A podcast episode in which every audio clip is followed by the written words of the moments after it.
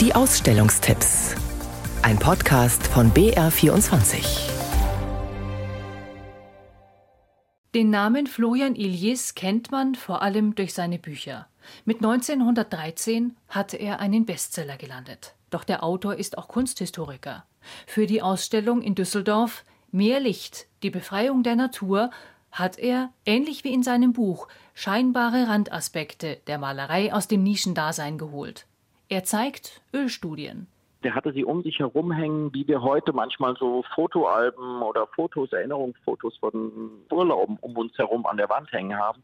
So hatten die Künstler diese kleinen Bildchen in Öl um sich herum stehen. In der Regel haben Künstler vor dem Fertigen des eigentlichen Kunstwerks eine Studie skizziert.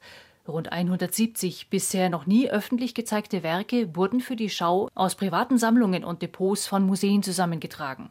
Im Zentrum steht ein neuer Blick auf die Natur. Und ich bin sehr glücklich, dass das möglich war, da wirklich auf 900 Quadratmetern einmal diese ganze Pracht und Schönheit dieser winzigen kleinen Studien zu zeigen, die Wolken zeigen, Sonnenstrahlen, Licht, Wasser, eine Welle.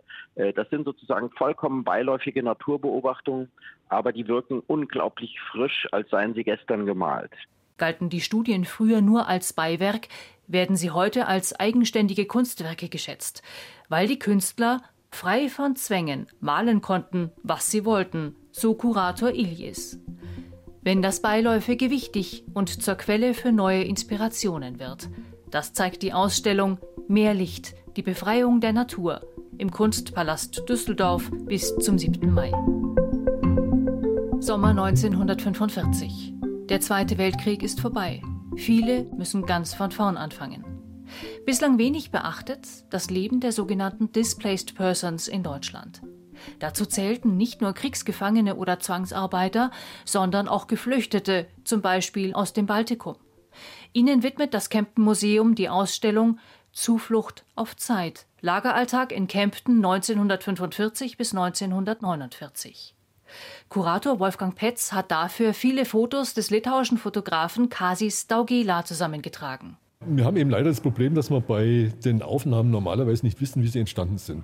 Und bei einigen Aufnahmen können wir ganz klar sagen, die sind garantiert von ihm nachgestellt worden. Man muss sich darüber im Klaren sein, der Fotograf wollte sozusagen eine ästhetisch verdichtete Vorstellung wiedergeben oder festhalten, wie das Lagerleben war. Und er hat dazu eben auch eingegriffen. Allein in Kempten lebten damals mehr als 1300 Flüchtlinge aus Litauen. Sie hatten ihr Land aus Angst vor der Stalin-Diktatur verlassen. Für Historiker Petz ist die Schau heute aktueller denn je. Es gibt politische Parallelen. Dieser Überfall mehr oder weniger Stalins auf die baltischen Staaten und vor allem der Überfall auf Finnland 1939, das sehr viele Parallelen zum Beginn des Ukraine-Kriegs hat.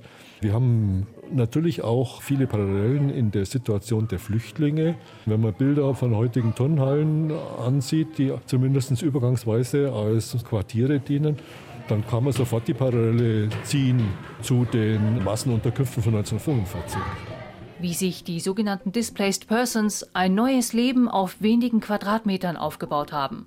Über freudige und nachdenklich stimmende Momente berichten die Fotos in der Ausstellung Zuflucht auf Zeit. Lageralltag in Kempten 1945 bis 1949 aus der Sicht des litauischen Fotografen Kasis Daugela.